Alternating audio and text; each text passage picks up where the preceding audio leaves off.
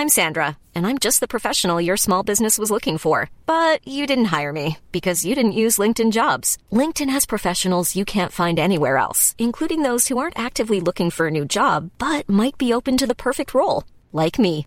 In a given month, over 70% of LinkedIn users don't visit other leading job sites. So if you're not looking on LinkedIn, you'll miss out on great candidates like Sandra. Start hiring professionals like a professional. Post your free job on linkedin.com/people today. Como lidar com o mal entre os irmãos. Terceira parte. Comentário de Mari Persona. Mas então aqui nós temos que um julgamento que é feito na Assembleia e lá em 1 Coríntios capítulo 6, nós estamos vendo que Paulo fala que é um absurdo. É, seria o caso, pegando lá Mateus 18, né? Uh, seria o caso daquele primeiro que foi ofendido, já correr buscar um julgamento fora do círculo dos irmãos, o que seria errado.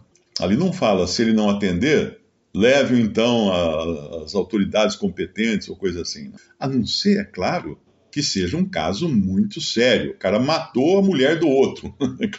ele não vai lá discutir com os irmãos uh, o que fazer com aquele que matou a mulher dos outros. Eh, claro que a Assembleia já vai decidir que aquele ali está desligado da comunhão e deve sim ser denunciado às autoridades. Deve ser denunciado às autoridades. Porque isso pode acontecer também entre os irmãos. Às vezes você sabe de um irmão que está num pecado grave, um pedófilo, por exemplo. Você descobriu que ele está abusando de criança. Claro que você vai avisar a Assembleia, é? você vai levar o assunto à Assembleia, mas também você deve denunciá-lo às autoridades, porque ele está praticando um crime. Ou se você esconder isso dos outros irmãos, vamos fazer o seguinte: eu sou muito amigo, ele pregou o evangelho para mim, como é que eu vou dedurar ele agora para os irmãos? Não, vamos, olha, vamos, olha, não, não, não mexe com nenhuma criança, viu? Vê se você não abusa de nenhuma criança mais, vai ficar só entre nós dois aqui. Você agora acaba de se colocar na condição de culpado, de coparticipante da culpa dele. E tem um versículo que fala isso, eu não sei se eu vou conseguir achar, eu acho que é em Gênesis, não, é Levítico. Uh, Romanos capítulo 1, versículo 32.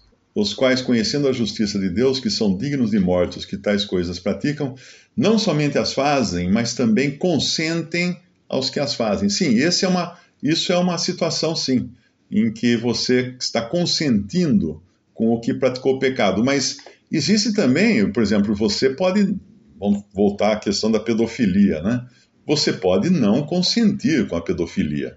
Você pode também considerar que é um pecado grave aquilo, mas por causa da amizade, você ficar na sua e não, não falar nada. Né? Uh, lá em 1 Timóteo tem um outro versículo também que fala um pouco disso, né? 1 Timóteo 5, versículo, versículo 22. A ninguém imponhas precipitadamente as mãos, nem participes dos pecados alheios. Conserva-te a ti mesmo puro. Isso tem também o seu sentido aqui, que se você aprova um irmão, nessa aprovação vem no pacote e vem também, se caso ele, tem, ele seja uma pessoa uh, digna de, de, ser, de ser julgado até pela justiça comum, você está se fazendo cúmplice do pecado dele. Mas eu acho que tem mais uma passagem, mas é no Antigo Testamento, que é daquele que oculta, que oculta o pecado. No Antigo Testamento tinha um versículo que era, vamos ver se eu consigo achar aqui na, no Antigo Testamento, em Levítico capítulo 15. É, não é Levítico 15, talvez seja Números 15. Eu sei que acho que era alguma coisa 15. Não, Deuteronômio 15. Ai, que dificuldade quando a gente esquece. Mas era, é uma passagem assim: se você ouviu alguém maldizer, uh, se você ouviu a, a maldição, alguma coisa assim, e você não denunciar isso, né, você também será igualmente culpado, considerado culpado dessa maldição. De, ou de, da, da, porque uma maldição, claro, era uma coisa totalmente uh, vil, né, aos olhos de Deus. Uh, é, realmente eu, puxa, eu queria achar. Eu sei que na lei, na lei dos homens, né, se você não denuncia e você tem o, o conhecimento, você pode ser colocado como, como cúmplice. Levítico, eu desisto. eu desisto. Ah, deixa eu ver se não está em algum artigo que eu já. Devemos denunciar. Eu queria, eu queria achar esse versículo porque é muito importante e às vezes a gente, a gente tem que lidar com isso. Ah, achei, achei. Demorei, mas achei. Levítico 5, exatamente. Você estava você tava quietinho aí, me deixou fazer essa volta toda. exatamente. Você chegou lá agora. Então, Levítico, Levítico capítulo 5.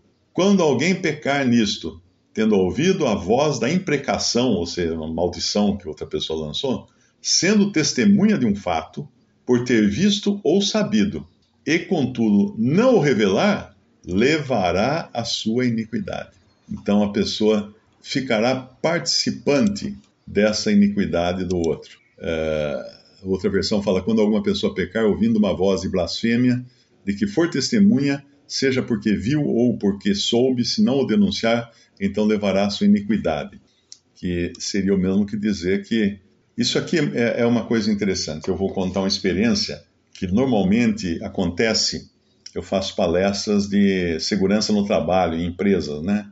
E um grande problema que eles têm na empresa é a cultura brasileira. No Brasil, você tem aquela cultura do dedo duro. E ninguém quer ser visto como dedo duro. Então, às vezes, um empregado lá na fábrica faz uma bobagem grande e todo mundo, ó, ninguém denuncia.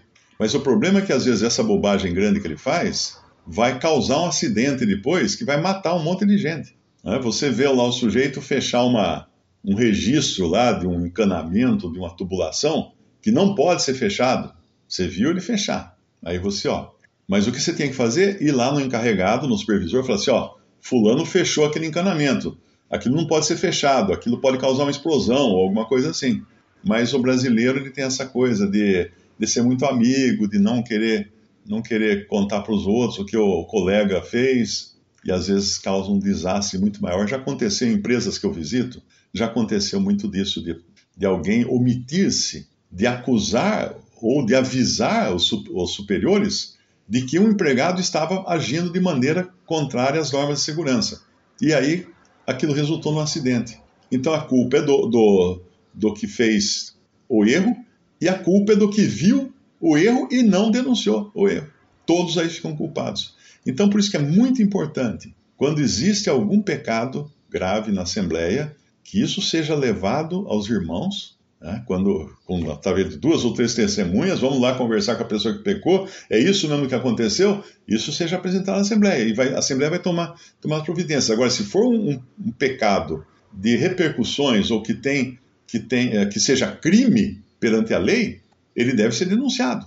Tem, tem uma Assembleia nos Estados Unidos que tinha um irmão lá, um, um homem, né, já de uma certa idade, que era muito amoroso com as crianças, trazia doce para as crianças, todo mundo achava assim, nossa, que lindo, pegava a criança no colo, abraçava, beijava, e dava doce, e dava não sei o que e tal. Um belo dia, o cara desaparece das reuniões, cadê ele? Foram saber, está preso. Está preso até hoje, por pedofilia.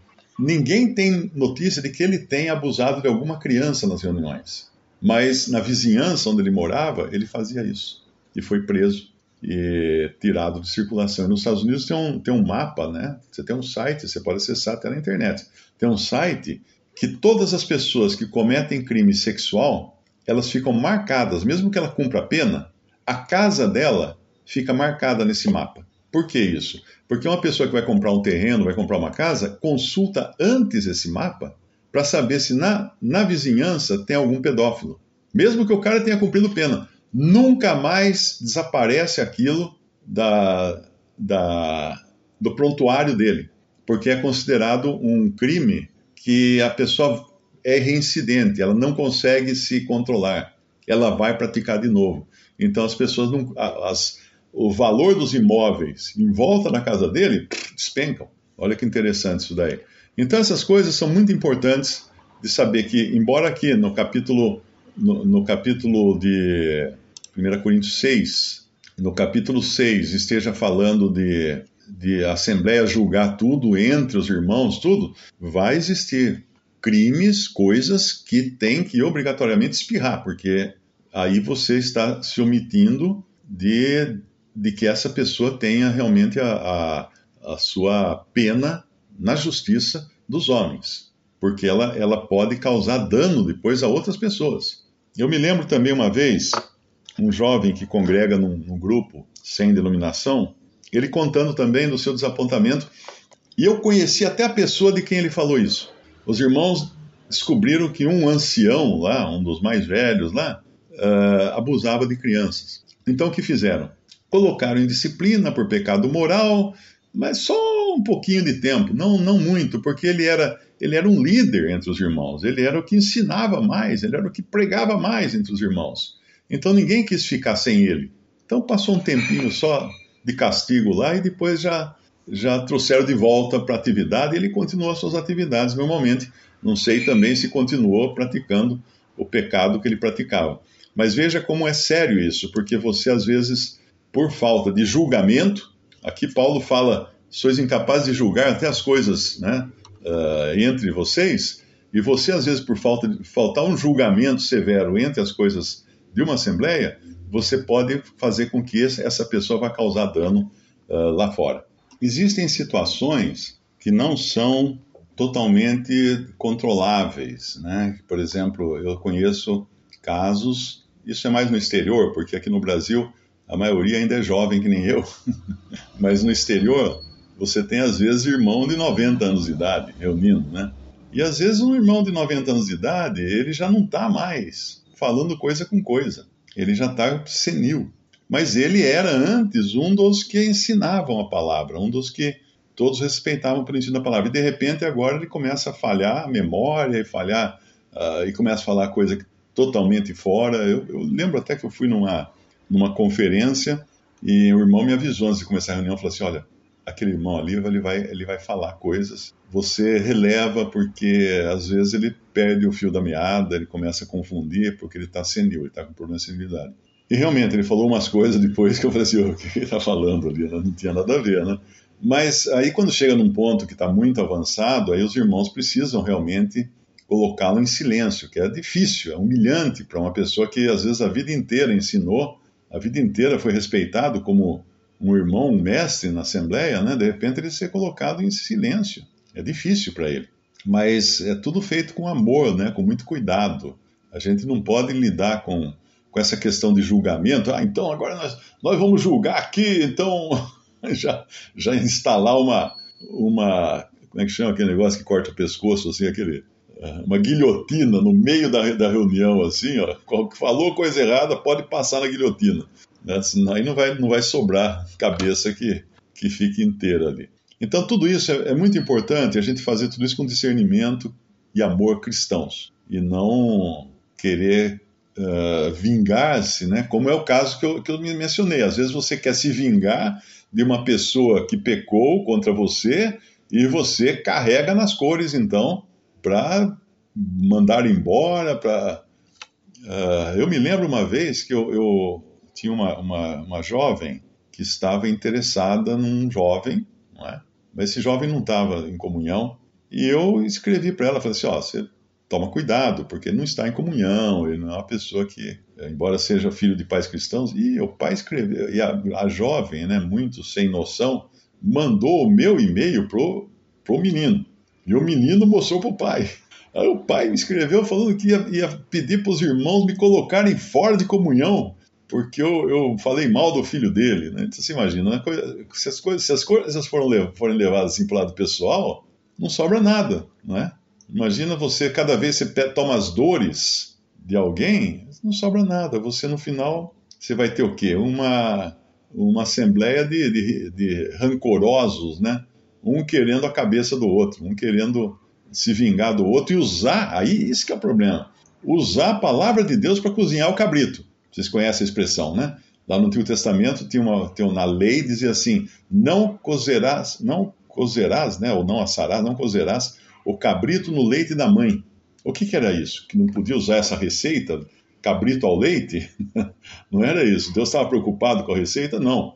É que o leite que era algo para dar vida ao filhote da cabra, não podia ser usada como instrumento de morte. Então você não pode usar da palavra de Deus, que é para dar vida, como um instrumento de morte, de, de, de destruição. É, é, como você, numa reunião, mandar recado. De repente você abre a Bíblia e fala assim: irmãos, tem uma passagem aqui, papapi, papapá. Fica claro e evidente e patente que você está mandando um recado para um irmão que ofendeu você de alguma maneira e você não tem coragem de conversar com ele, então você manda recado. Você coloca no, no amplificador mandando recado para cozinhar o cabrito no leite da mãe, usada de algo que era para dar vida para ferver, para ferver esse irmão. Então, por isso que essa questão de julgamento na, na Assembleia tem que tomar muito cuidado para a gente não tomar vingança nas mãos. Não é feito. No, o julgamento na Assembleia não é um ato de vingança. Ah, o irmão fez isso, ele vai ver agora que é bom para tosse. E aí criar uma situação de castigo, né, de, de vingança. Por isso que eu repito, o envolvido numa situação de ofensa, de pecado, não pode ser, sentar no banco de juiz, ainda que seja irmão. Correto? Aqui nós vemos então os santos vão julgar o mundo. O mundo deve ser julgado pelos santos, sim. Uh, vamos julgar os anjos? Sim. E se somos, seremos capazes de julgar os santos e os anjos, quanto mais os negócios pertencentes a essa vida. E aí ele fala no versículo 4 que, é, que vergonha que era, uh, ele fala no versículo 5, para vos envergonhar, o digo. Não há, pois, entre vós sábios, nem mesmo um, que possa julgar entre seus irmãos, mas o irmão vai a juízo, e isto perante infiéis. Você se sente ofendido, você vai pedir opinião de, de incrédulos, de como tratar com aquela ofensa. Na verdade, aqui vem um ponto importante também. Versículo 7. Na verdade, é já realmente uma falta entre vós terdes demandas uns contra os outros. Por que não sofreis antes a injustiça? Por que não sofreis antes o dano? Mas vós mesmos fazeis a injustiça e fazeis o dano, e isto aos irmãos.